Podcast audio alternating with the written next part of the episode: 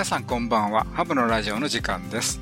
ハムのラジオはアマチュア無線化によるアマチュア無線の番組です。今日の相手は JR3QFB サンキューと。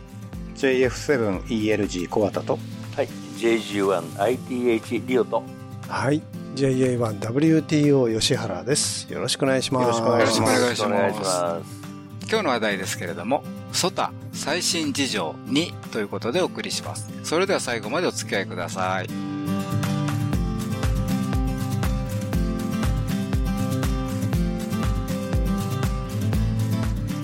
この番組はきっと人生はもっと楽しい。無線従事者免許のアドバイザー QCQ 企画の提供でお送りします。9月24日、名古屋で開催された東海ハムの祭典。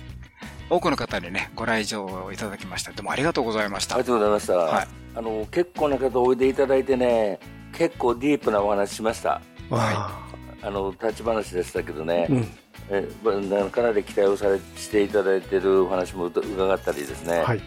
なんかリスナーさん名古屋も多いなとうん。いう感じがしましたね。はい。あの、去年に比べてやっぱり人数増えてましたしね。で、これまだ、ちょっと今日、収録の時のね、ホームページにはまだあの、えーと当日の夕方の速報ベースでしか載ってないんですけども、2500人ということでね、うん。えー来場されてます。はい。まあまあですね。まあまあです。はい。そうですね。それとあのちっちゃな子供結構多くてね。あのいいないいいい傾向だなという感じも、はいはい。あのジングルも撮らせていただいたんですから、はい。あのちっちゃな子もジングルを撮ってくれましたし、あそうですか。はい。はい。えー他にもち、あのー家族連れで来られてる方が結構いらっしゃったんで、うん。あいい傾向かなと思って見てました。そうですね。はい。から、えっ、と、もともとあの、いろんな場所でやってたんですけど、まあ最終的に初めの頃に使ってた名古屋市公会堂。はい。あの、名古屋のね、新幹線から非常に近いところで、交通の便も良くって、はい。うん。はい。で、それで電車も便利だし、まあ便利だったんですけどね、うん。今年ね、ホホテルが取れない、取りにくかったんですよ。そなんかあったんですか？あの、鈴鹿サーキットで F1 をやっておりましたですね。う。ああ土日でしたっけ？土日土日ですね。土曜日予選、日曜日決勝なんですよ。で、もろにかぶっててですね、うんえー名古屋近辺に、あのレースが F1 関係の T シャツをしてきた方がですね、うんえー街中をカップしておりましてですね これはホテルは取れんわなとはいいう感じでしたねだから皆さんも撮るのもう大変だったそうです。そうですね、はい。で噂に聞くと来年もかぶりそうやということのようですんで。一応あの来年はもうほぼ同じ時期である。9月29日やったかな。ということでまだ非公式で、うん非公式ですけどね。えーはい発表されてないんで、どうも F1 もその日らしいんで。あそうですか。やっぱりそうなんですか。はい。F1 に合わせて。来年も早めにホテル取っとかんとひどい目に遭うかなと、こういう感じのようです。そうですね。はい。ということでございました。はいはい。で、イベントもね、あの、あのーまあ、ハムフェア、カンハム、あ西ハムとかとね、同じで、もういろんな講演会、あ、北海道もね、当日一緒の日やったんですけどね、実は。あなんかの、えーあれ、両方でやってましたね。そうそうそうそううん、あの、例えばあの、アイコムさんだけ、うんもう直接の名前出しちゃいますけど、あの、えっ、と、名古屋と、えっ、と、向こう、札幌つないで、そうですよね、中継してましたね。はい、中継してましたね。はい。はい、ということでございました。はい。次にあの、ジョタージョティのプレスリリースということでね、えー、情報でございます。えー免許を持たない子供でも体験できるアマチュア無線体験運用、ジョタージョティプラザを開催。10月の21日、22日ということでね、えープレスリリースがされました。えーボイスカウト日本連盟はアマチュア無線免許を持たない子供でも体験運用ができるジョタジョティプラザを全国4カ所で開催します。ボイスカウト日本連盟はアマチュア無線やインターネットを通じて世界中のスカウトや指導者と交信し、知識と友情を深めることを目的に開催する世界最大級のデジタルイベント、ジョタージョティに参画しています。はいあの、ジョタージョティプラザでは、まあ、一応日本の名前なんですけども、ジョタージョティということでも世界ですね。はい。世界のそのジョタジョティに参画しているとはいいうことでね、えー免許なしでも参画できるアマチュア無線体験制度の仕組みを利用して、えーえー利用者体験によりワイヤレスを活用するための基礎知識、能力を有する人材を育てることを目指します。はい。ということですはいのでね。はい。えーっと、イベントの概要なんですけども、先ほど言いましたように、2023年10月の21日の土曜日と22日日曜日。はいえーっと、会場によりね、ちょっとじ、あの、開催する時間がちょっと、えー微妙に変動すると思うんですけれどもね。え4つの会場といいますのは、1つ目が東京会場、はい。お JH1YSS、はいえー日本連盟のスカウト会だ。から愛知会場、コールサイン JH2YSS、えー北名古屋第一弾野営場うんということでね。から大阪会場、コールサインが JJ3YTM。これは池田市えーの市民文化会館です。これはあの、カンハムをやってるところですね。はい。はい。から東京会場からもう一つありましてですね、JO1ZRD、えージャード本部の中でうんやるということでね、はい。この全国4カ所で開催されます。えー内容はですね、まあ先ほどもあの紹介になりましたけどもね、特に地域のスカウトを対象とした体験運用、えースカウトや一般アマチュア無線化とのお更新体験、で、基本的には、あの、10参加資格としましてね、ボーイスカウト加盟員のほか、うん一般体験もお希望される方は OK と。はい。いうことでね、なってる。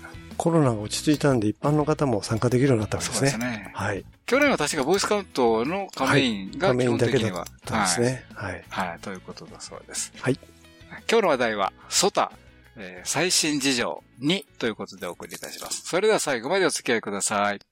無線従事者免許のアドバイザー QCQ 企画では一山二山一陸徳を国家試験で目指す方に向けた通信教育講座を行っています効率よく学習できる教材定期的な模擬試験とピンポイントな解説で受験生の皆様を強力にバックアップします。一山二山一陸徳の国家試験を受験される方。QCQ 企画の通信教育講座で合格を目指しませんか？詳しくはウェブで QCQ で検索。今回は前々回にお送りしたソタの最新事情の後編、実践編、実践編をお送りいたします。805丹波でお聞きの皆様には前回の放送がなかったので、えーソタについて簡単にということですけども、えーソタ、SOTA ですね。うんこれはサミッツオンディエアということで、えー登録された山の山頂で移動運用し、山により決められたポイントに入れられるアワードプログラム。はい。ということです。はい。えー今回もね、ソタ日本支部の JA1CTV 川内さんにお話をお伺いいたしました。それではお聞きください。はい。サミッツオンジエアというところで、前、あの、インタビューを引き続き川内さんにさせていただこうと思いますけれども、前回は比較的教科書的なですね、基本編だったんですが、今回は実践編というところでより具体的なといいますか、えー実際に山に登るようなところをお話しいただきたいと思います。引き続き J1CTV 川内さんにお、えーインタビューをお願いいたし,、えーしたいと思います。川内さんよろしくお願いします。はい、えー、皆さん、こんにちは。えー、今週もね、よろしくお願いいたします。よろしくお願いします。えー前回は基本編というところで、まあ、ルールのところから、スキルのところから、技術のところから、いろいろ話していただきましたけれども、はい。はい。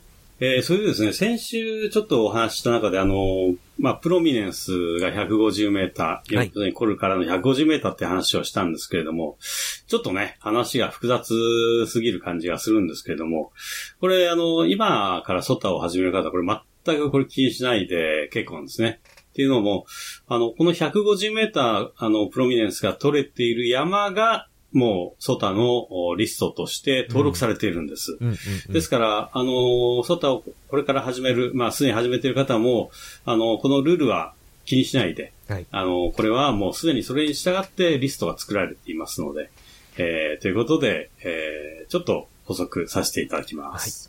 リストに載ってれば安心と。そうですね いうことですね。はい。はい。あと、それから、そうですね。もう一つ、あの、補足させていただきますと、あの、はい山頂でですね、運用を、まあ、するんですけれども、はい。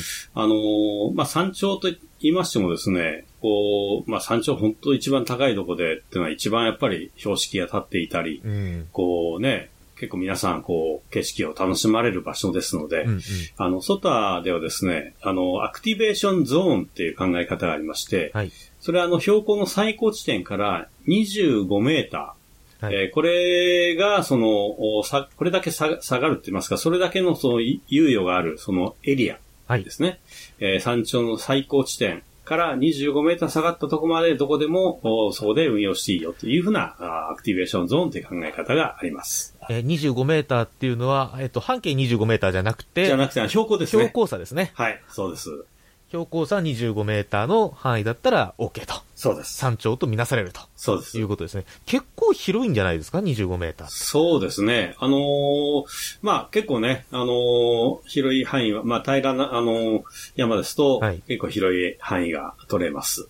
それをうまくつ、えー使って、えーまあ、ねの山に登ってくる方の、まあ、邪魔にならないような場所そうでというか、ええというところを選びましょうということになってるということですね。はい。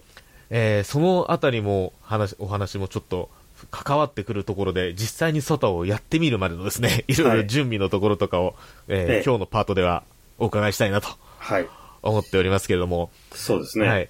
まず、やっぱり、準備の第一段階って、やっぱりどんな山に登るか、どこの山行こうかっていうところからスタートするんですかね。そうですね。うんあのーまず、この、ソタのリストにある、さ先ほど申しました、その7000いくつのですね、山っていうのは、これは純粋にその地形からですね、地形の状況から選んだ、あー場所なんですね。はい。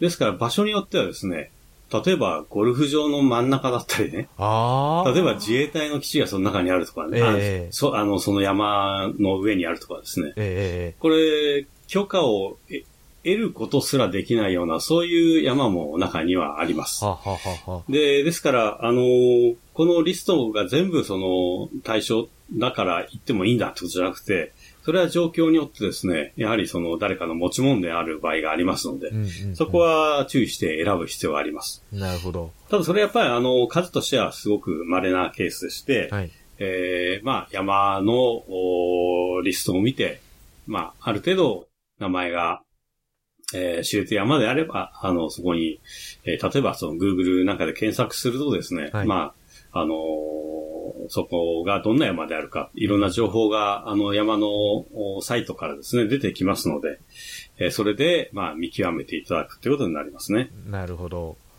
はい。あの、まあ、これからソタ始める、登るっていう方は、やっぱりその、ある程度登りやすい山からそうですね。始められると思うんですけども、そのはい、登りやすさみたいなところって、どこで、どういう情報から判断するといいですかね？はい。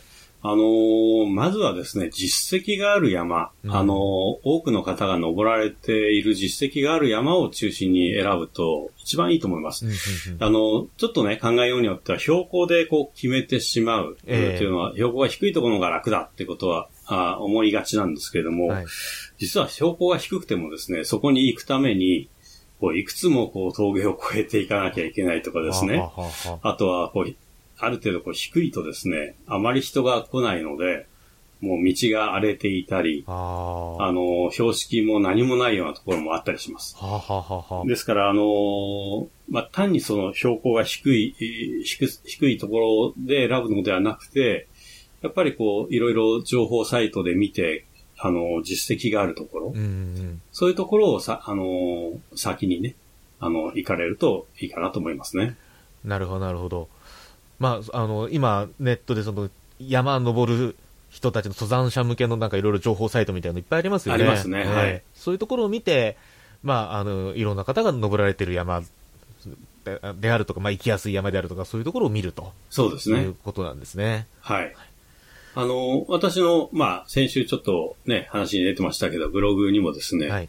あの、まあ、や行った山は全部、こう、記録を残すことにしておりますので、はいえーまあ、その GPS で撮った記録なんかもありますので、うんあの、どんな、こう、登り方をしなきゃ、あの、アップダウンがあるとかですね、うんがどこの登山口から登ったかみたいな情報もそこを参考にしていただけるかなと思いますねなるほ。ど、なるほど。川内さんがここの山は大変と書かれていたら、あ、大変な山だなと思えるということですね。すねははいい。わ、かりました。で、あの、まあ、山がこう決まったとしまして、次に、こう、持ち物ですよね。はい。グッズと言いますか。はい。まあ、無線の、そのための持ち物、まあ、無線機であるとか、アンテナであるとか、電源であるとかっていうのは、まあ、前回のね、パートでお話しいただきましたけれども、はい。まあ、それを入れるために、リュックサックどんぐらいの大きさがいいのかなとか、靴はどうするんだとか、はい。そういうところがいろいろあると思うんですけども、そうですね。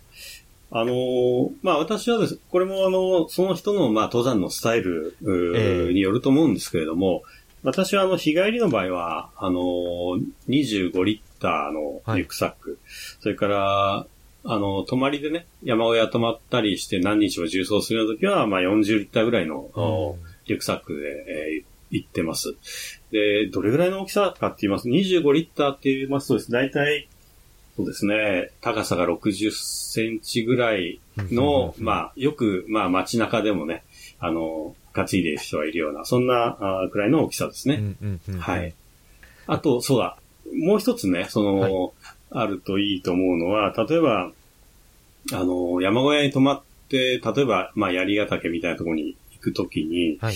あの、アタックザックって言って、そのちっちゃなザックをね、はい。あの、持っていると、例えば、もう手のひらにこう丸めると入るぐらいのちっちゃなやつなんですけれども、えあの、槍ヶ岳の、例えば、いや、まあ、あの、槍ヶ岳だけじゃないですけども、あの、まあ、山小屋にね、ちょっと荷物をこう置いておいてえ、はい。で、そこからちょこっと登ってくるみたいな形で、その山頂に行く場合は、あの、40リッターのね、でかいリュックを、リュックを担いで、その、あの、行くっていうのはやっぱりちょっと重いし、ちょっと危険も伴いますんで、うんちっちゃな、あのア、アタックザックっていうのをね、持っていくと、また、あの、便利かもしれないですね。なるほど、なるほど。はいちょっとした行動の時っていうこそうです、となんですね。そうです。はい。はい必要、。その時に必要なものだけ持ってっていう。どっかにでかい荷物をこうデポしておけるような時は、そういうのが便利ですね。なるほど、なるほど。あの、やっぱり他の、そ他のって言いますか、普通の登山と比べて、あの、ソタってやっぱり無線機もアンテナも電源を持っていくし、ちょっとやっぱり荷物が大きくなるというか、重くなるっていう傾向があるんじゃないかなと思ったんですけね。ども。はい。まあ、その辺がやっぱり皆さん工夫のうんおしどころでしてですね。うんあのーまあ、当然その無線機、それからバッテリー、アンテナ、えーそれから付属するね、例えば、まあ、電源、マイク、まあ、ええ。その辺はありますけれども、あの、皆さん、その、例えばですね、まあ、リグもね、こ先週お話ししたように小さいものはありますし、はい。アンテナは、まあ、これはもう一番、その自作で、こう自分のね、この工夫のしがいがある場所ですし、あとは、例えばマイクとかも自分で自作される方もおられますね。小さいものに。コンパクトなものをはい持って歩いても、そんなカバンの中で邪魔しないようなものはいってことですね。あの、普通のね、こう、マイクですと、こう、はい手のひらにこう、ちょうど入るような、まあ、ええ操作性を重,、重視した形になりますけれども、山に行くときに、まあ、その、その大きさ、その重さは必要ないってことであれば、まあ、例えば親指ぐらいの手ちっちゃな、その、はあマイクなんかも自作されている方もおられますね。電源とか CW やるときの電源とかもなんかいろいろありそうですね、そう。そうですね。電源も、あのまあ、これはね、あの、重くないとね、あの、家の中で使う場合、重くないといけないようなものですけども、まあ、それをやっぱり持っていくのはもう本当に重いので、あの、マグネット式でね、はいこう、リグに止めたり、あとはその、足にですね、こう、ゴムバンドで、えあの、ゴムバンドでその金具をね、ええええこうし縛って、で、そこにこうマグネットで止めたりとかね。まあ、いろいはあなろ、るほどされてますね。あの、昔のその軍用電源で膝につける縦振り電源ってあーそうですそうですありましたけど、あれのイメージですね。そうです、そうです、そうです。はい。はあ、なるほど。膝に金具を縛るってマグネットっていうひあの、も、のはもものとこですかね。ええええそこにね、つけて。はあ、はいちょうどだからもう足というか、この太もものところが operating table になるわけですよね。そうです、はい。あ、なるほど。それは面白いですね。はい。あそんな感じで、こう、グッズもいろいろ、小物までいろいろ工夫が凝らされてるとそうですね。いうことなんですね。ええあと、無線で言うと、やっぱりのグッズで言うと、はいログの工夫があるかなと思ってるんですけども、そうです PC ね logging がやっぱりちょっと大変だなと思いますよね。そうですね。あの、うん持って行かれる方もおられるんですよ。ええええあのーまあもちろんその、自分のその体力、それから荷物の大きさ、はい。あよ見合いでちょっと考えなきゃいけないと思うんですけれどもね。はいただ、やっぱりこう、ね、えーどうしてもやっぱ重くなりますので、私は、あの、紙で、うんあの、うんうんいつもやってますね。そのあたりもやっぱり人それぞれの、はい。まあ、どうせ FT8 やるならパソコン持ってくしみたいな人もいるでしょうし。そうですねうんはい。なるほど、なるほど。まあ、その全体の荷物との兼ね合いと。そうですいうね。ことになるんでしょうね。はい。えっと、それから、特にお聞きしたいのは、やっぱり山のため、山に登るためのいろんなグッズがあると思うんですよね。はい。そうですね。まあ、あのー服装とかも含めてなのかもしれませんけども。そうですねはい服装も、あの、まあ、今年もね、ちょっと、お富士山登山で結構いろいろ、ええ。ね、あの、あまりにも安易に、こう、富士山を捉えて、ええ。なんか100円の雨がっぱに登ってる人とかもなんかね、ちょっと話題になっていましたけれども、ええ。あの、やはり山頂はもう全然、あの、季節が違いますので、うんうんあの、やっぱそこはね、自分の登る山がどれぐらいのその高さがあって、どれぐらいの温度があるのか。うんで、風が吹いたら、それだけでももう体感温度下がりますんで、うんやっぱそこは十分にね、あの、準備をされていく必要があると思いますね。あの、100メーター高くなると0.6度下がるって言いますから、まあ、例えば富士山で言いますと、ね、こう、ふもとが30何度でも、はい。ね、こう、山の上行くともうほとんど一桁台っていう形になりますとね真冬ですよね。ええええええはい。そういうことですね。あと、まあ、地図とか、まあ、コンパスとか、まあ、いわゆるそうですね。いろんなグッズがあると思うんですけども、ええ最近、その、ススマホの GPS のなんかオフラインで使えるような地図アプリとかがあるじゃないですか。そうですね。はい。はいああいうのもうまく活用してっていうことになるんですかね。そうですね。すごく、あの、便利なものが最近ありますね。うんで、私が使っているのは、あの、えージオグラフィカっていう、その、はいそあの、アプリなんですけれども、はいこれあの、iPhone も、お Android も両方あると思いますけれども、はい。あの、これはあの、えっと、例えば、こう、自分で地図をこう開いて、行く山をこう前の日でもその日でもこう開いておいて、うんうんうんそうすると、あの、ネット環境がないところでもですね、こう、その地図データがキャッシュで残っているんですね。うんうんうんそうすると、あの、ネット環境が繋がらなくても、その地図が開けるなるほどって。いうふうなソフトでして、これ非常に、あの、よくできたソフトだと思ってます。前日にこう予習した時のデータがそのまま残ってるみたいな、そういうことなんですね。はい。で、ただ、やっぱこれだけにですね、頼るのはやっぱ電池が、まあ仮になくなった時、え特に冬なんかですと電池の消耗がものすごく激しいのえで、ええ非常に危ないんですね。はい。ですからやっぱり紙と、それからコンパス、うんうん。これは、あの、ぜひ、こう、持っていくべきだと私は思いますね。なるほど。で、あの、やっぱりこの、紙の、その地図を持ってってもですね、はい。こう自分のいる場所が特定できないと地図って何の意味もないんですよね。そうですよね。ええ全くのただの紙切れでして、だから自分のいる場所を特定できるその地図読みの能力ですよね。はい。まあこれはあの GPS でスマホでやれば一発で出てくるんですけども、うんうんうん。あの、ここもやはりすごく大きなポイントで、まあスマホが仮にな、あの電池がなくなった時に、うんうん。えー例えば、あの、根がこう続いてるからとか、あの谷筋がこう続いてるからとか、そういうところからこう、自分の、まあ、いる場所を特定してうんうんいくっていう、そういう地図読みの能力なんかも非常に大切なあポイントだと思いますねなる。ほど。そういうスキルを、まあ、普段から身につけておくためにも、紙の地図を普段から傾向しておくと良いと。そうですねいうこ。とですね。はい。あと、他になんかこうこういうものがあった方がいいとか、これがあると便利だとかですね、かか逆にこれはあんまり使わないみたいなことがあるかもしれませんけど、そうあの、まずはそうですね。あの、まあ、今の地図で言えば、その地図を入れておくケースですね。はい。はあ、はあはあ、あの、雨に濡れてぐちゃぐちゃになってしまったらもう何の意味もありませんので、ええケースですとか、あとは、かいあの懐中電灯やヘッドランプですね。うんうんうんあの、まあ、仮にちょっと何かトラブルがあって、日帰りのつもりで行ったのに夜遅くなってしまったとか、うんうんうんそういう時はヘッドランプがないと危ないっていうのもありますし、あとは、そうですね、あの、ストックなんかも非常に、こはあはあはう、あ体力を、こう、温存するのに役立ちますね。うんあとは、まあ、細かいところで言いますと、その、虫除けとか、はい虫刺されの薬ですね。はい。そういうのも、あの、非常に大切です。そのあたりはもう本当に意識のその、まあ、山、山入門と調べれば出てくるようなものは、ちゃんとやっぱり意識揃えましょうねということですよね。あとね、そう、あの、まあ、日帰りの時は必要ないですけども、はいあの、山小屋に泊まる時はね、えー、まあ、ちょっと、まあ、自分ももしかしたらそうなのかもしれませんけど、いびきが、えー特にすごい、えー方が中におられます。ええですから、耳栓、それかはら、ああの、よく飛行機の中に乗るときに、あの、アイマスク、ええあんなのもね、あるとすごく、あの、いいと思いますね。確かに泊まる時のその睡眠の状況って結構翌日自分の体力に関係しますもんね。はい。はあ、なるほど。はい。そういうものがねあると、いいよと言いますか、いいということですね。はいああなるほど。はい。あと、やっぱりこの持ち物系で気になるのは、やっぱり忘れ物対策と言いますか、はい。まあ、忘れ物対策をしないということもそうですし、ししてしまった時にどうリカバーするかみたいなこともあるかもしれませんけど、ねはい。あのー私もね、恥ずかしい話で何回も忘れ物はあります。えで、一番、まあ、多いのは、あのーまあ、電源ケーブルですね。電池とその無線機をつなぐええケーブルを忘れたことが何回かありました。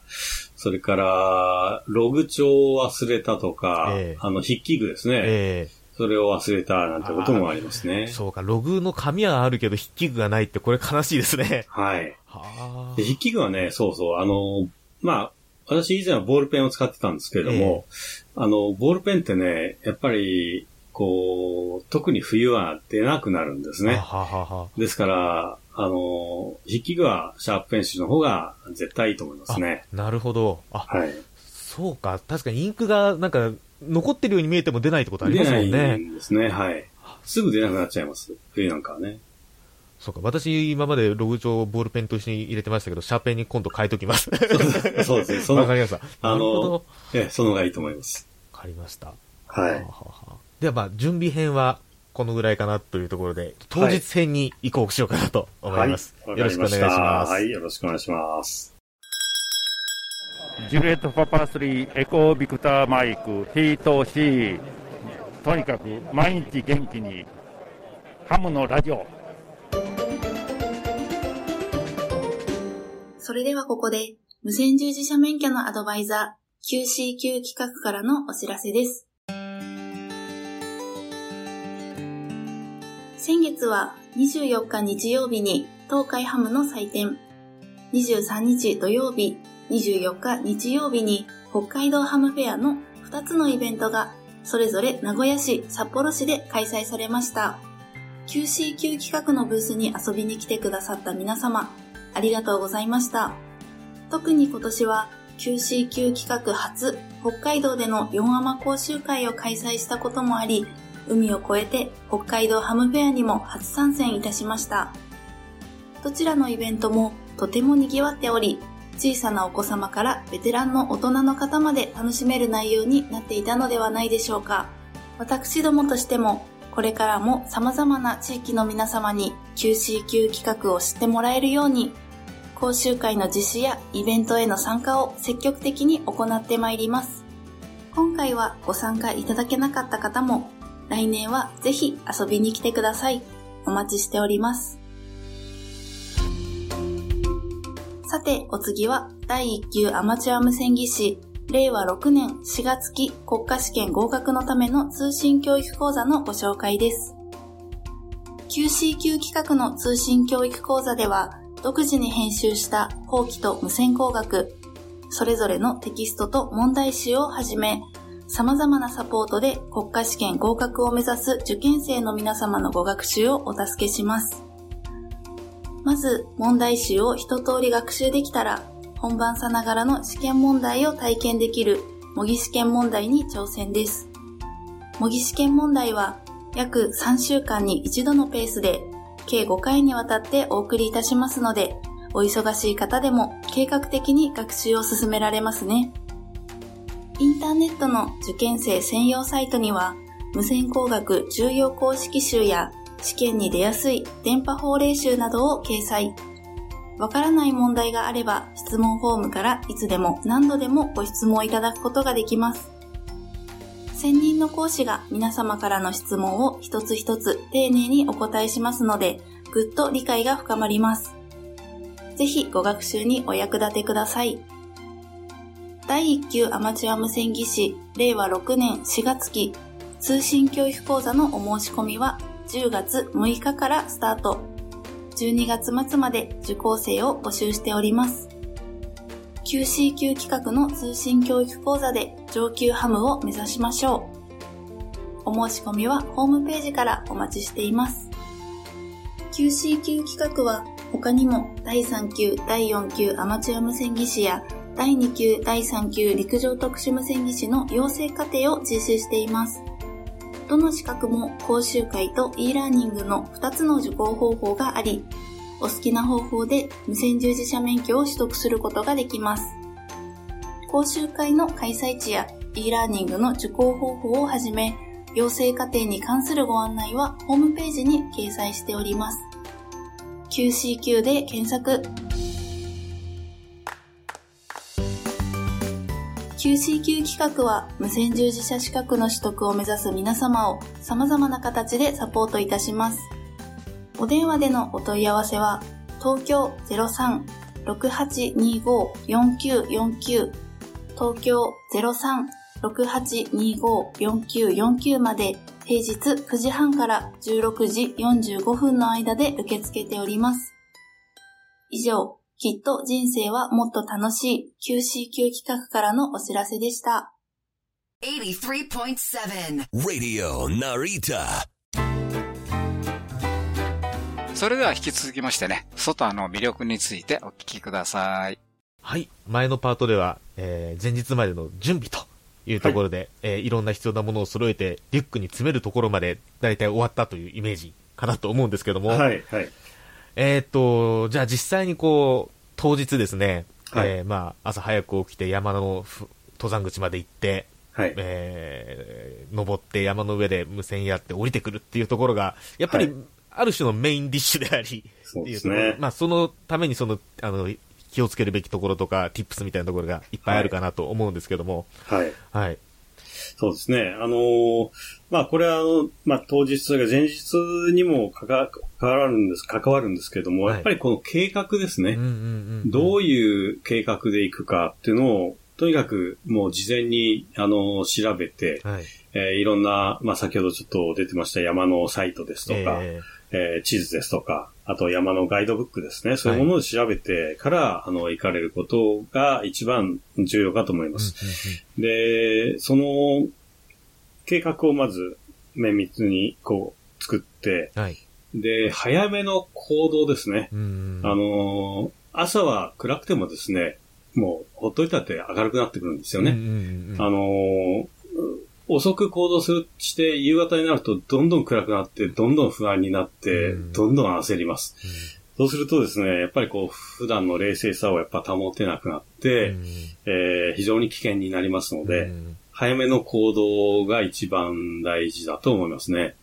で、特に夏なんかはですね、はい。やはりその、夕方、まあ、午後になると、あの、やっぱガスがかかってきて、ええ雨が降ったり雷があったりってうん結構そういうふうな場合が比較的多いので、えあの、もう午前中勝負ぐらいのつもりでね、ーうんうんうんうん。あの、行動されるといいかなというふうに思いますね。特に山の上で無線をやるっていう一つのミッションがあるわけで、そうですね。その時間も考えなきゃいけないし、それから無線をやる、その切り上げ時みたいなところの判断も必要ですもんね。はい、そうですね。はい。まさしくそうです。で、あの、やっぱり何かこうトラブルがあると当然そこで時間が、あの、取られてしまって、はい。例えば道に迷ったりですね。うんうん。えー、例えば何か山頂に忘れ物してまた取りに行かなきゃいけないとかね。うんうんうんそうすると、どんどんどんどんやっぱり時間というのはプラスの方向にどんどん遅れていきますので、うんうんうんあの、早め早めの行動がもう、あの、一番重要かなと思いますね。で、えーまあ、それから、まあ、登り始めて、まあ、ないし下る時で、はいやっぱ。り、どんだけその計画練ってても、今おっしゃったようにいろいろイレギュラーが起こると思うんですけども、はい。まあ、それに対するこ心構えじゃないですけど、こういう時こうするっていうところの、ある程度心の準備が必要だと思うんですが、はい。やっぱり一番怖いのは、やっぱり道迷いなんですかね。ああ、そうですね。道迷い。そうですね。それはやっぱり一番気をつけなきゃいけないと思うんですよね。うんで、まあ私もね、あの、何度か経験がありますけれども、はい。あのーまあ、えーっと、一、もう、とにかく道に迷ったらですね、はい。あのー自分が納得するところまでも戻るあのー中途半端にこの辺で、あのーこっちに行ったらなんか踏み跡あるし、みたいな感じで行くと、あの、どんどんどんどん、あのー輪をかけて迷っていきますので、とにかくもう一回山頂に登るくらいのね、つもりで、あの、戻る。納得するまで戻る。っていうのがもう鉄則です。あの、とにかく下に下がるよりも迷ったら上に登る。うんうんそれが鉄則ですね。で、まあ私もね、あの、実は、えー、何度か道迷いあります。まあ標識がね、こう、えーあるべきところにああるはずなのにそれがこうなくなっていたりとかですね、えーそれでこう、まあ踏み跡を頼りに行ってしまって、うん行くなんてことあるんですよね。で、まあ、やっぱ冷静になればですね、こんな急な下り坂、こう逆に見ると急な上り坂、はい。それが登山道であるかどうかなんて、本当ほとんどそんなことはないわけでして、うんうんやっぱ冷静さをですね、失ってしまってるんですね、そういう時はね。うんうんうんですから、もう、その時、あの、とにかくもう元に戻るということが、まあ、鉄則になります。はい。まあ、そういう時に、先ほどのその地図を読む能力みたいなところももちろん、そうですね。関わってくると言いますか、はい。ある意味、それが生命線みたいなところになるわけですもんね。そうですねええはい。他にそういう、その、上り中、下り中で、こういうイレギュラーがあるかもしれないみたいなところってありますか？えーっとですね、あとは、そうですね、あの、まあ、当然山ですので、はい。あの、山の道がですね、崩れている特に台風の後とかですね、ええーそれから、まあ、登山道がもうなくなっている、ところなんかもありますし、あとは、その、動物ですね。ああの、く、熊、まあ私は熊は、あの、直接は見たことないですけども、やっぱ熊が出たっていうふうな情報でルートを変えたりしたこともありますし、ええーまあそういうところはやっぱり気をつけていかないといけないですね。うんまあ道がなくなっているようでしたらもうそれはまあ諦めるしかないと思います。で、動物はですね、あのーまあ、あの、先ほど言いましたように朝早い、早くから行動して、あの、はい早く早くからの行動が鉄則って言いましたけども、朝早いと余計にその遭遇する確率は高いんですよね。ええですから、まあ、私の場合はまあ大声を出して、うんうん時々ね、大声を出したり、まあ当然熊鈴ですとかラジオをかけたりしながら、うんまあ登っているような感じですけども。うんはい。なるほど。あと、天候の変化とかもかなりあるんでしょうね。あありますね。山、そうですね。山の天気は変わりやすいって言いますけども、ええ本当そうで、さっきまでね、青空の中、炎天下であったのに、気がついたら、なんかもう霧の中にいたとかうね、ん。あの、本当に変わりやすいので、あの、そこは、やっぱり雨具はもう、ね、きちんと持っていかないと危ないですよね。なるほど、なるほど。まあ、いずれにしても、その、えー対応できる、その、事前の準備と、当日のその、冷静な対処といいますか、平常はいで平静を失わないっていうところが、まあ、重要とはい。いうことなんでしょうね。ええやっぱりね、どうしてもその、冷静さを失ってしまうと、はい。まあ普段のね、考えと違う行動をとってしまったりするんですよね。うん。それは非常に、まあこれどんな人でもそうだと思います。うんうんうん。あの、まさか俺にはっていうことはおそらくなくて、あの、どんな人でも起こってしまう。特に焦ると、焦れば焦るほどその冷静さを失って、あの、しまうっていうところがあるので気をつけないといけないと思いますね。さて、その、おまあ、上り下り中のその山の、まあ、はい。あ危なさみたいなっていうかですかね、イレギュラートラブルっていうのはあると思いますけど、はい。無線運用中のトラブルもいろいろあると思うんですよね。はいもっとその無アマチュア無線寄りなですね、ええいろんな事情があると思うんですけどそうも。ですね。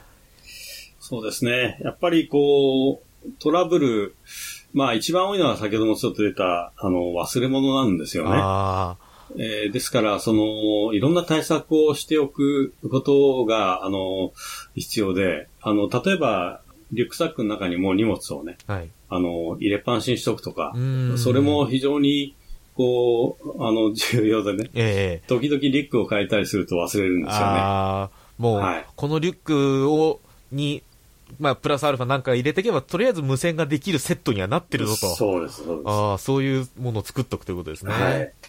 はい、そうですね。で、その忘れ物をしないってことですけれども、はい。まあ、例えばその山の上でね、はい。こう機械が調子悪くなってしまう。うん。アンテナが、なんかこうちょっと、SWR が急に高くなってしまって、うんちょっともうダメだ。まあ、それはですね、ちょっと対策としては、まあ、ハンダゴテ持って上がるわけにはいきませんし、えちょっと難しいところがあるんですけれども、えまあ、可能な限りのその、えー、まあ、修、修繕道具ですかね。はい。あとは、その、まあ私はあの、同軸はあの、細い、えー、1.5で 2V かな。あんな細いやつを使ってるんですけども、やっぱりこう断線してしまうともう、あ怖いので、あの、その辺はやっぱスペアを持って、あの、登るようにはしてますね。なるほど、なるほど。はい。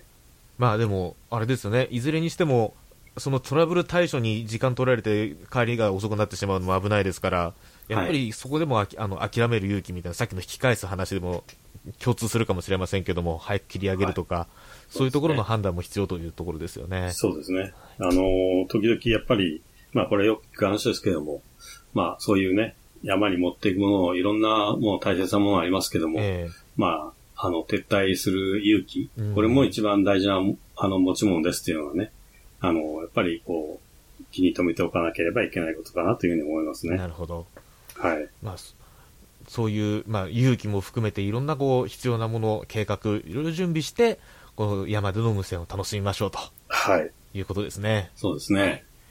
わかりました。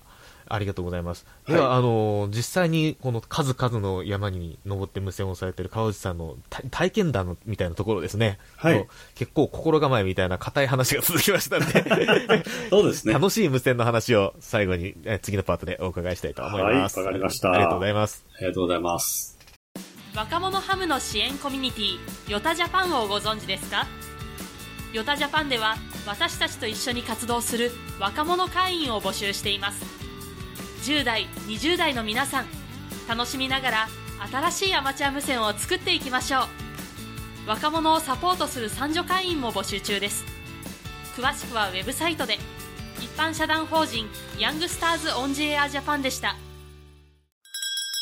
いえー JR1TGY、えージュリエット・ロミオ1 T タンゴ G ゴルフはヤンキー、えー岸本と申します、はい、ハムロラジオ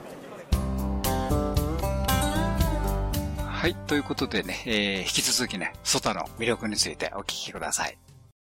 はい、えー、ということで、えー、ソタ特集もですね、いよいよ最後のパートになってしまったんですけども、ここからは、はい、川内さんのいろんなこのソタの楽しいエピソードなり、楽しくないエピソードもあるかもしれませんけども、はい、実体験をですね、いろいろ教えていただけたらなと思うんですけども、はい。なんかあのー先月と言いますか、8月の上旬の方もかなりこう山に登られてたみたいですけども。あそうですね。えーはい。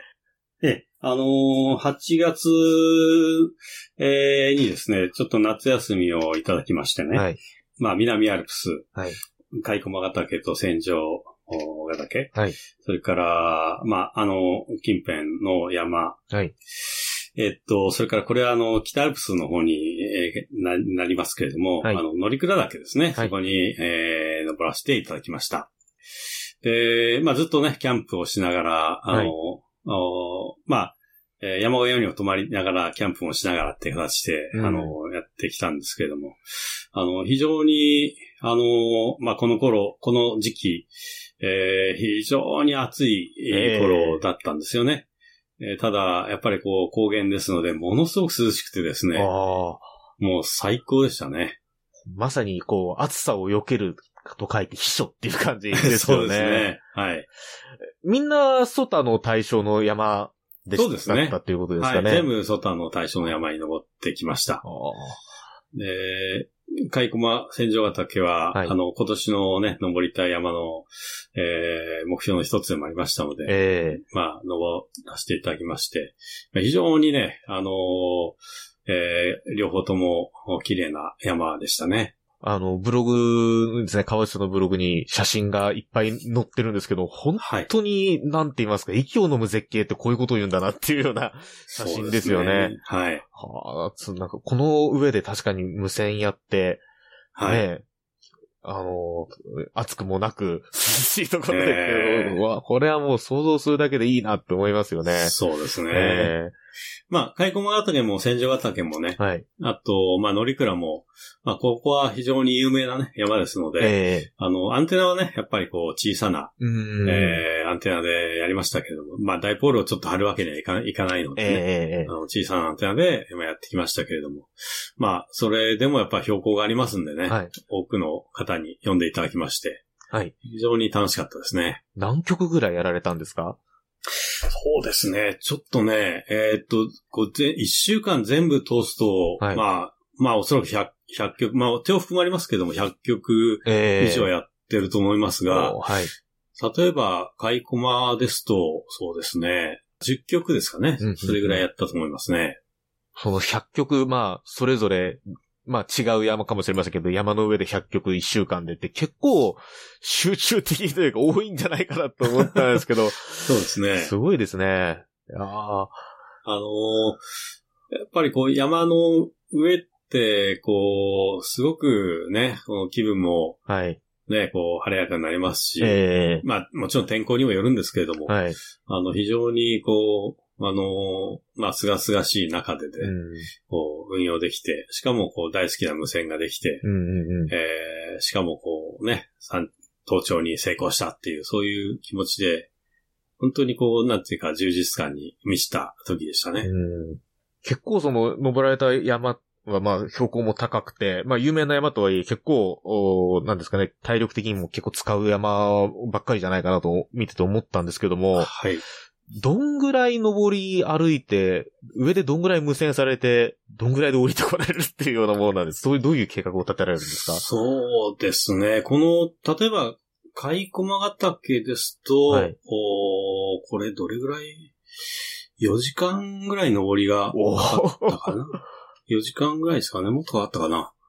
えっと、それで運用してるのはもう30分ぐらいだったと思いますね。ええ 10, 10曲ぐらいでしたから。えで、また下りも、まあ、あの、これルートをちょっと変えて下ったんですけども、えはい。えー全部で9時間、まあ、10時間近いですね、9時間。それぐらいかかりましたかね。ああ、すいいっす。そその4時間登って、む30分で無無線やって、はい。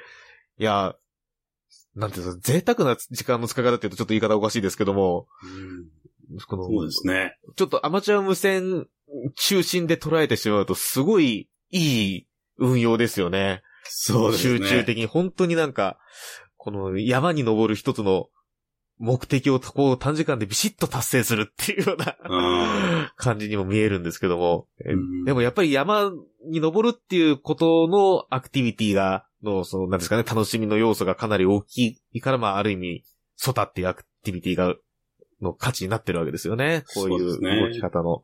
はい。いや、これはあの本当にリスナーの皆様ぜひこのブログの写真を見ていただきたいなと思っているんですけども。そうですね。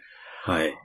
他にも、まあいろいろ、川内さん、あの山登られてますけども、いろいろ印象,、はい印象的な山であるとか、ええエピソードであるとか、ちょっといろいろお聞かせ、はいはい。お聞かせいたそうだきたいんですが。ですね。あの、私は、まあ、海外のね、はい。この山も時々行ったりするんまあ、ちょっとコロナでね、最近は、ええ。あの、ダメだったんですけれども、あの、えーまあ、最近ですと、お2ヶ月ぐらい前に、あの、ちょっとあの、えー今息子が、あの、向こうにいるもんですから、ええ。あの、オーストラリアにちょっと行ってきましてね。はい。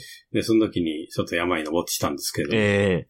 えーまあ、あのーこれやっぱりに、あのーオーストラリア、もう北、北の方から南の方までもう全然季節、気候が違いましてね。ああ、そうですよね。まあ、南の方はメルボルンとか、ええあーあの辺はもう本当冷涼な気候でね、えええー登山も非常に盛んにうん。行われてますけども、まあ北の方はもう熱帯雨林ですから、あのーもう基本的にはジャングルですよね。ん。で、山、外の最初に山いっぱいあるんですけれども、ええあのーまあ、登山道が基本的にはない山が多いです。登山道がない山が多いんですね。多いです、多いで へえ。す。で、そんな中で、まあ、登山道があるところを、まあ、こう見つけて、ええで、まあ、いくつかね、登っ、5つ、5つぐらいだったかな、登ってきたんですけれども、ええあのーやっぱ一つの山は、ちょっとやっぱここどうかなっていう感じで一番こう、あのー疑ってたところ、まあ危なかったら引き返そうとは思ったんですけど、ええまあそこはもうずっとジャングルでしたね。もう熱帯気候のはい。ジャングルの山ってジャングいうことでルの山でしたね。はあ。それは過去にそのソタで上がって運用された方っていらしたんですか？いや、そこはなかったですね。あの、オーストラリアも北の方はですね、ええほとんど、お誰も登ったことがない山が多くて、えあの、まあ、そのうちのいくつか、あの、に登らせてもらったんですけれども。じゃあ、今、ソタのデータベースを見て、その山アクセスすると、J1CTV って、まあ、VK ストロークかもしれないですけど、そうですねっていうコールサインがドンとファーストエバーだよとこう載ってると。ね載ってますねはい。いうことなんですね。ええーやっぱりに、まあ気候がもちろん違うと思いますけども、日本の山とだいぶ印象が違うんでしょうね、登られた時の。はい。あの、やっぱり登山道、まあ基本的にはそのピンクリボンしかなくてね。ええそれを頼りにこう登る。まあそ日本にもそういう山は、あの、あるんですけれども、ええええあの、やっぱりこう、それよりももっともっとすごい、ジャングルで、あと、その、一番怖いのはその、どんなその、まあ動物とかどんな昆虫がいるかわからないってところがですね、一番怖いんですよね。例えばその、まあね、蚊とかアブとかあったらまあね、日本にもいますけども、え。例えばなんかこう、見たこともないね、えータランチュラみたいな雲が 出てきたりとか、そういうのはやっぱり一番怖いですよね。ああ、確かにそうですよね。そこの、はいなんかよく知らないけど毒持ってる虫みたいなのがいる、はいそうです。いないとも限らないですからね。ええあのーまあ、その熱帯雨林の山は、やっぱりヒルがね、はやっぱりいまして、ええあのーだいぶ、あのー苦しめられましたね。いや、ほんと散々な目にやってきましたけれども。あのーヒルにだいぶ食われてしまいました。ああ。確かに熱帯のそういう湿気が多いところの山だからいっぱいいるんでしょうね。ジャングルの中だしっていうことなんでしょうね。はい。まあ、もう、ううようよと、うわテテンション大下がりで、大変でしたけど。なるほど、なるほど。はい。やっぱそういうところはやっぱり日本の山と違うというところあの、というか。日本もね、はいあの、もちろんヒルもいますし、えあと、マダニとかね、えええあの、危険な、その、虫もいっぱいいますけれども、やっぱりそういうね、ものが、やっぱり、いるかいないかわからない。で、いてもどんな、その、もっともっとすごい強力なね、はい。毒を持ってるかどうかもわからない。ええやっぱそう、そこはちょっと、勝手のわからなさっていうところですよね。はい、怖いですね。なるほど、なるほど。それで、でも、オーストラリアの山よ4つと5つでしたっけ？一数かな、アップデートされたと。ええいうことなんですね。はい。海外の山は、オーストラリア以外にも結構、たくさんご経験が。あのー山はですね、はい。あのーまあ、イギリスのウェールズの、あのー山ですとか、あと、グアム島のね、あの山に、ええ。もう登ったことはありますけれども、グアムって全然山のイメージないんですけど、あないるんですね。ですよね。もう海のリゾートっていう感じですけど。まあちょっと、せっかくの機会なんで、あの、グアム島には3つ山が、あソタ大将の山がありましてね。はい。一応それ全部登ってきたんですけれども、ええまあこれもちょっと、あのえーテンション下がる話かもしれませんけれども、あの、一番高い山がラムラム山っていう山があるんですね。はい。で、これはものすごい藪で、はい。あのー道迷いをやっぱりしましてですね。あで、山に登るのは登れたんですけれども、あ。はい。あのー登った後無線をやっていましたら、遠くからこう雷雲が近づいてきたんですよ。えで、これはちょっとやばいってことですぐこう避難しましてね。えはい。で、避難したところから、こう、お降り口をちょっと間違えてしまったみたいで、えで、藪の中に入ってしまいましてね。ええだいぶここで道に迷って、はい、そんな、ね、こう、思い出もありますけれども。海外の山で雷雲が近づいてて、道に迷うってす、なんか、そうですね。ココンビネーションがちょっとすごいですね。そうですね。やっぱりこう、まあ、雷雲はね、その、はいその高いところから降りて、はいちょっと影に隠れれば、あの、雨もたし、あの、な、な、南の方の、あの、シャワーですので、はいすぐ、すぐ止んでしまうんですけれども、うんうんうんやっぱ道迷いがやっぱりこう、一番ね、あの、答えましたね。やっぱそう、精神的にもやっぱり海外の山で勝手もわからないところでっていうとちょっと疲弊しますよね、そうなると。そうですね。やっぱり情報はどうしてもね、あの、少ないですので、えで特にやっぱりその、南の方の島で山に登る人なんてほとんどいないもんですかえら、ああ。まあね探せばあるんですけどもえあの、情報がもう極端に少ないってええいうことで、いろんなところをやっぱ見てね、その情報を集めて、あの、行きましたね。あそうですよね。グアグアムで、こう、山に登ろうってなかなか思わないですし、だからそうするとやっぱり、道もやっぱり踏み跡が少ないとかってこともあるんでしょうね。そうですね。あの、途中まではありますけど、途中からもう本当山の中で。ははははい。気をつけないといけないですね、ああいうところはね。なるほど、なるほど。もう、すごいアドベンチャーっていう感じがしますけれども、そういう話を伺ってますと。はい。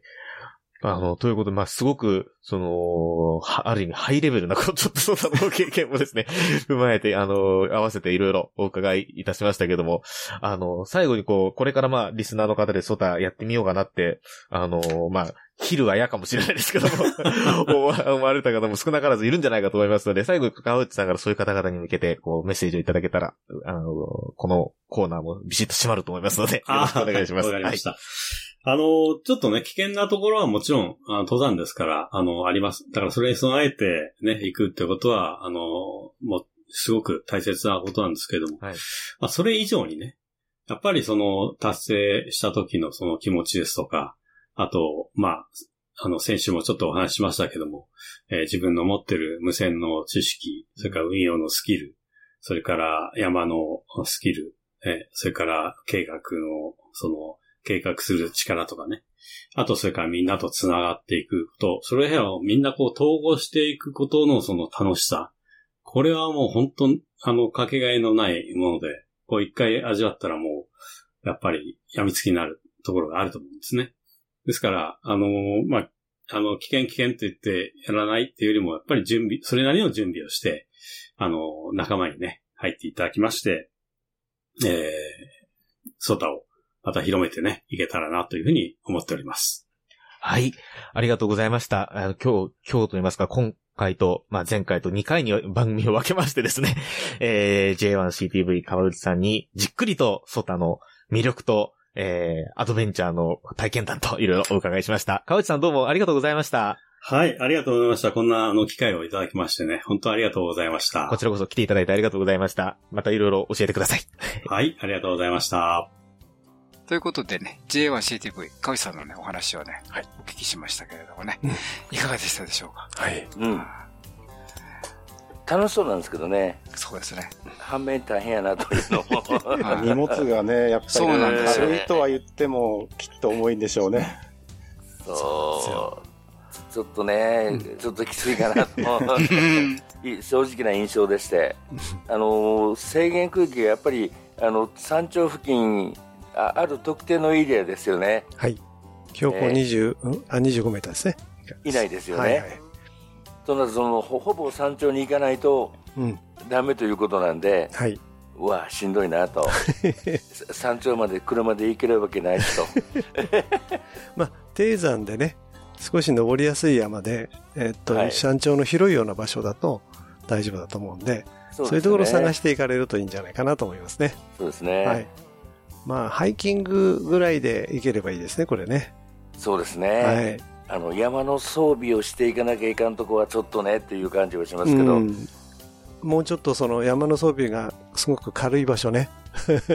はい。はい。ハイキング程度のところでちょっと山頂を探してみると。はい、意外と楽しめるかもしれないです。はい、あの外を否定しているわけじゃなくて、非常にすごいいいことなんですけど、ええ、わあ自分にやれるかなというちょっと 自信がないなという個人的な意見なんで、え、はい。あの山登られる方非常に多いのでね、山登り、うん、山登りをされる方で無線をもしやってらっしゃるようだったら無線機を持っていくとなんか面白いことがありそうですね。そうですね。はい。はい。あの、ソタが始まる前も、山登ってる方は結構アマチュア無線やってらっしゃる方もいてて。多かったですよね。ねで、山の上からね、うん、えー、出してたけど、それをまあ一つのソタという、はい。えー、こういうものでね、まあ、ババックアップしようというわけじゃないですけど。そうですよね。今までは更新だけしかしなかったのが、アワードになるのでね、それまた楽しみが増えますよね。やっぱり体系化されたことがいいことですね。そうですね。はい、そうですね。はい。はい無線従事者免許のアドバイザー QCQ 企画ではアマチュア無線技師と陸上特殊無線技師の養成家庭講習会を実施しています。専任の講師が今節丁寧に講義を行いますのでどなたでも安心して講義に挑んでいただけます。皆様のお近くで開催される講習会をご確認いただきぜひ受講をご検討ください。詳しくは Web で QCQ で検索。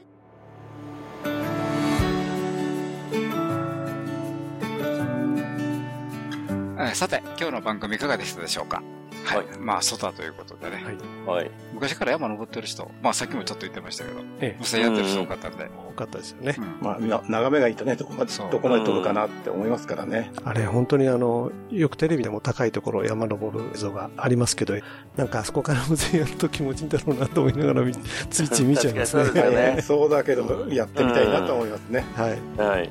あの茨城の方でね、ちょっと放送とかやってた時に、あの、筑波山に何回か行ったことあるんですけどもね、あの、もう本当筑波山は、ひょっとして、ひょっと登れるんで。ギリギリまでね、いろんなの公共交通機関ありますから。うん、で、ハンディ持ってね、ええー、結構、救出されてる方いらっしゃいましたからね。い、けると思います。関東圏だから VU でもね、結構。そうなんですよ。いるんですよ、相手がね、稼げますからね。はい。ということです。はい。ハムのラジオでは皆様からのお便りを募集しております。どうぞ気軽にお便りをお送りください。どんな内容でも大歓迎です。ご意見、ご感想、お叱り、雑談、無線以外の話題でもお寄せください。お便りの先は、ハムアットマークハムズラディオ .net、ham アットマーク hamsradio.net こちらの方にお送りください。また、あの、ホームページにありますメールフォームからもね、お送りいただけますので、そちらの方もご活用ください。今日はありがとうございました。今日の相手は JR3QFB39 と JF7ELG コアタとはい JG1ITH リオとはい JA1WTO 吉原でした。また来週お会いしましょう。セブンティーさよなら。さよなら。さよなら。この番組はきっと人生はもっと楽しい無線乗自社免許のアドバイザー QCQ 企画の提供でお送りしました。